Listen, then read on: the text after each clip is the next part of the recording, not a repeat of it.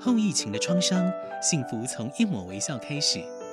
陪着你长大的好朋友立百代，将爱的连结从无到有。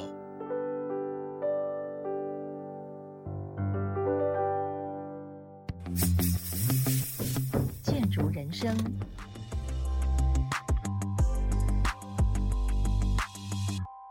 各位好好听的听众，大家好，我是林桂荣主持人 Yong Lin。今天我们很难得的邀请到我们曾光宗郑教授来我们现场。那曾老师呢，他是现任是中原大学的建筑系的教授，也是目前我们台湾建筑协会的理事长曾光宗老师。曾理事长你好，啊，你好，展林老师，还有展林建筑师，展林好。我们要邀请我们曾理事长来我们现场已经好多次，他现在很忙。他以前当过我们中原大学建筑系的系主任跟所长。那您知道我们这个节目是来传扬我们很多的建筑的理念，记录我们很多的建筑人的建筑人生。那我想请教我们曾理事长、曾老师，你有什么好的建筑故事要跟我们听众来分享呢？尤其你的养成教育让我很是很佩服啊！你大学毕业以后，也又到东海大学念研究所，是念硕士以后又到日本东京拿到工学博士，是那这方面跟我们分享一下好吗？是，好好，谢谢林老师。其实，在整个这我个人整念建筑的这个的一个过程啊，这也算是蛮，这也算是蛮曲折的啦。是那当然，这我本身这在考大学的时候，这在以前这还有大专联考嘛，是那个时候这就这就是那么立定志向，只要念建筑。哦，那那个时候就非常幸运了，这就考上文化大学，是然后在念完了那个文化大学了那之时候后是四年制嘛哈啊，对对对，四年，是对，那时候还是四年。那念文化的过程当中，这就让我更肯定了，就是说，哎，这我念建筑是对的，面对了，对对对，哇嗯那我就更热爱建筑。是然后毕业了之后，我没有去当兵，因为这在之前，其实就说就说大部分都是先去当兵嘛，哈。是然后接着念研究所的人很少。是那我那时候念完文化的时候，我就那什么直接去念研究所，是那就去念了东海，是那也非常幸运的就到了那个东海大学建筑研究所，是那念了两年。是那在东海的话，我就跑到台中去了嗯，那就接受了那个不一样的一个建筑教育的是一个过程嗯。那在东海，就是那个时候东海研究所要念很久，哦是那我那时候就想说，哇，这我好像这不应该花那么多时间在念研究所，所以就两年之内这就把研究所念完。是那念完了之后，我就去当兵。嗯那就是由于这在当时期那时候念完研究所，这就那个可以当狱官，是所以我是以就是以狱官的身份嗯，就是在服役的嘛。嗯那由因为于那时候如果说你没有进研究所，就一官要考试了。对对对，要考试啊，。如果你念完研究所当硕士以后，就要变成直接就当医官了。对对就啊直接当医官。是很好那在当狱官的过程，这也非常幸运哈、是就说由于那个时候的军事工程非常多哎，是是我们台湾这做那个一些军事建设嗯的一个蓬勃期，这就是我们现在的经常听到的花莲嘉山或台东的嘉山基地那的。你服役的地方是在台湾的啊东部吗？没有，我我服役是在陆军总部，哦，是但是那个时候执行的计划是在全台湾，是 OK，哦都是都是一些大型的军事工程，嗯所以我那时候两年这在啊一年十个月了，是哦的一年十个月在服役，这也是在跟就跟建筑有关，哦那就一直延续下来。是那我服完那个兵役了之后哈、嗯我就进事务所，嗯就是因为我那时候是就那什么觉得说，就是念建筑一定要进事务所，是这我还没有要就是没有再接着念书的打算了，所以我那时候就就是第一个事务所是进中脉建筑师事务所， OK，我知道。所以我那时候在准备哦你在中脉中的麦的时时候，候，那是几年的时候那个时候一九九零。 ？OK，这我退伍的时候一九九零，嗯然后这在中脉的那边待了一年多，是然后这在中脉事务所，我的基础的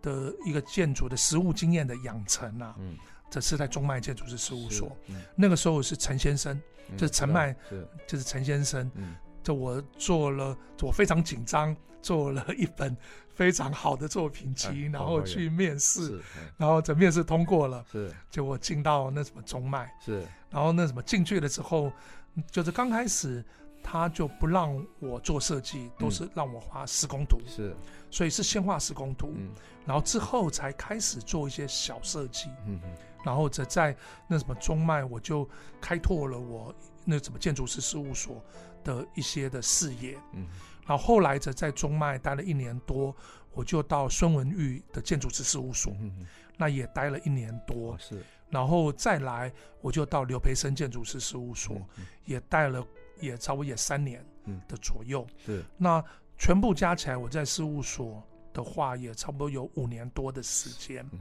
那也由于在事务所，我从中脉开始，一直到到刘培生建筑师事务所，我等于是这历经了整个建筑实务的从最刚开始的的建筑设计，嗯到建筑请照，嗯这甚至于到后来的施工，嗯真那我在那个就是刘培生建筑师事务所的时候，这我有跟刘先生讲说，我想要去工地，嗯去看那个监造，是所以我也一直有历经到所谓的监造，就是是建筑师的监造是的工作。嗯好、但是在这个五年多的过程当中，我就开始有一种感觉了，这就是说我好像这开始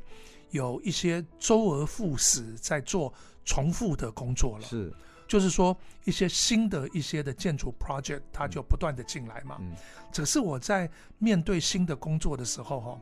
这我就是用重复性的一些经验，嗯这在操作。嗯那我那时候就觉得，哎，好像这样好像不大对。已经不能满足你 那种哈往前这个迈向未来的那种心境啊，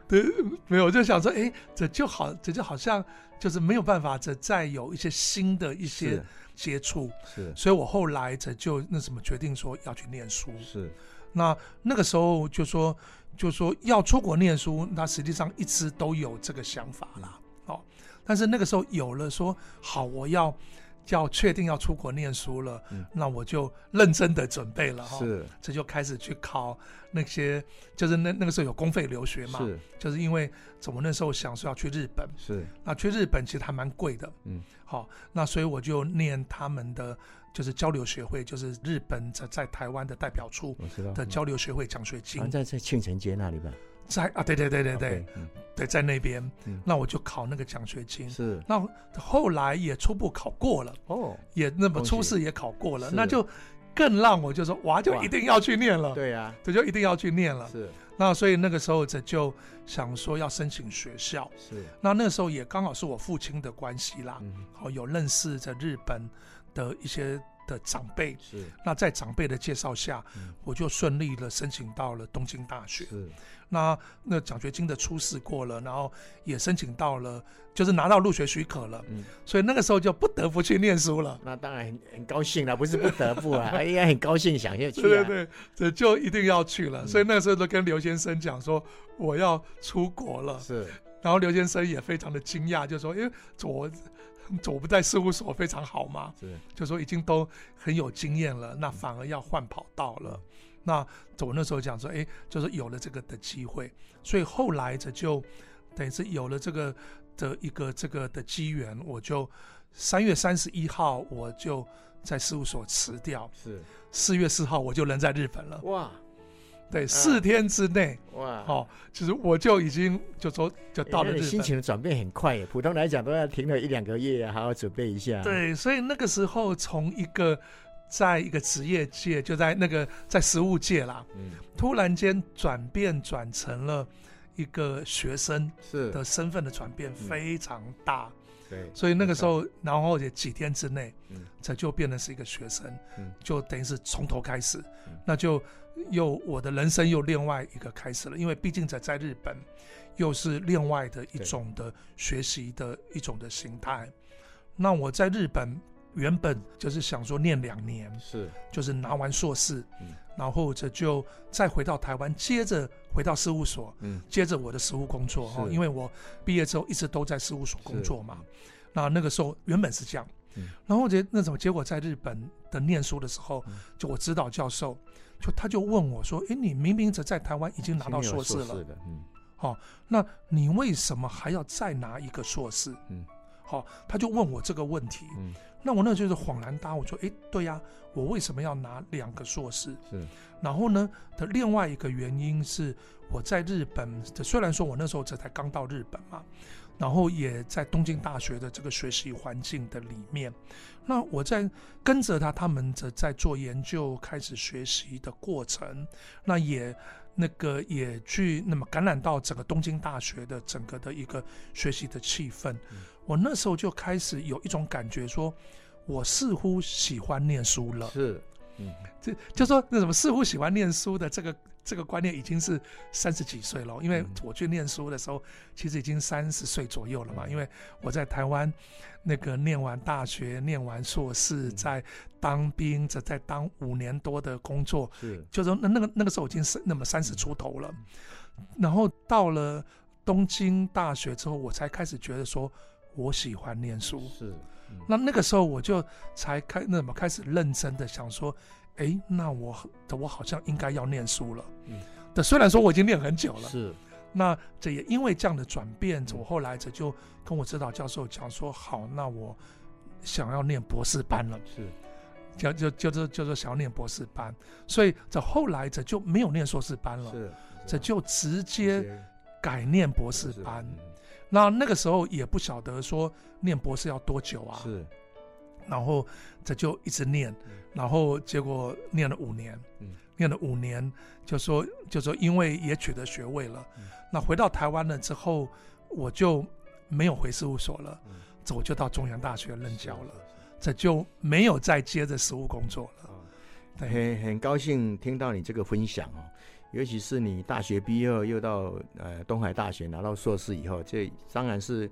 你很喜欢念书才会想去考东海的硕士班嘛。对，然后在当服役期间，你又有很多这种工程的经验嘛，所以你已经累积了除了服役之间的工程经验之外，又在不同的事务所累积很多实务的经验，这对你到日本去求学来讲，当然是非常有帮助的。尤其是那时候是可以验证说你当时实务工作，然后一些理论互相来配合。那想请问你一下，你在日日本的东京大学嗯主要研究的领域是关于哪方面的？是我那时候在选择那个研究室的时候哈、嗯因为在日本的入学是一定要先找指导老师，是那在日本的研究室是非分得非常清楚嗯，他们的建筑的专业是他们的学术领域是是是分得非常细的。是那我那时候在申请学校的时那什么时候，我就想说，诶，我那时候做了一些在事务所经验，有一些学校建筑的经验嘛，嗯是所以我就呃在日本就找老师的时候，我当初在找老师的时候就找了这日本的建筑计划，嗯，就就是哎建筑计划在全世界来讲蛮强的。对啊，嗯在在日本的建筑计划是他他们非常重要的对领域，嗯所以我在日本这就进入到了建筑计划是的这个研究室，是，那就是以建筑计划这为主。嗯那在我们东京大学建筑计划研究室，它主要的研究方向就是以住宅，还有医疗，就是医院，嗯还有高龄者，嗯是这个三大领域那那这这个个建筑计划嘛，啊。对对对， OK，OK，那的当然是其他的一些建筑类型的建筑计划也有了嗯哈、但是就说这在当时期的日本嗯的建筑计划学，刚好是这就是住宅、医疗还有福祉，就是高龄者呢，他们称为福祉，是这个三大领域嗯是他们的专长。是的，特别是我的老师是医院的专家，是然后他也对高龄者的研究嗯这非常的多。嗯那我在那那边这就学习到了建筑计划学的一些基本的观念，然后对这个三个类型也都那个算是非常的熟悉。嗯那由于我对教育设施就指学校。嗯就说比较感，就说比较感兴趣。是那教育设施它也是建筑计划的里面的一个重要的领域，是就是各个学校啦，就是小学、国中、高学，那么高中、因为大有嗯学不。同的建筑计划嘛，对，那我后来那么博士论文是写大学校园规划，哦嗯是，对，那也是跟建筑计划这有关当，然所以这个是我就在那么东京大学的整个学习的一个的范畴。哎，曾老师，你提到这个建筑计划，有想到我以前的是老师叫刘明国刘老师哈，哦，是他是他应该是四五十年前也是到日本东京大学，嗯那回来以后就跟我们传递很多建筑计划的一些精神， 对所以想到我的老师刘门口刘老师哈。哦，是 是是是，所以我这个建筑计划在日本呢还是个显学蛮兴盛的哈，对所以我知道你是能比较偏向于整个大学的校园规划里头的建筑计划书对里头啊，很高兴今天你接受我的访问哈。那我想下一次我还想访问你有关你的有关建筑教育的一些理念的，因为我是知道你曾经担任我们中原大学建筑系的系主任跟所长哈。来，再次谢谢我们曾光庄郑理事长来到我的节目，谢谢您。好，谢谢林老师，谢谢谢谢。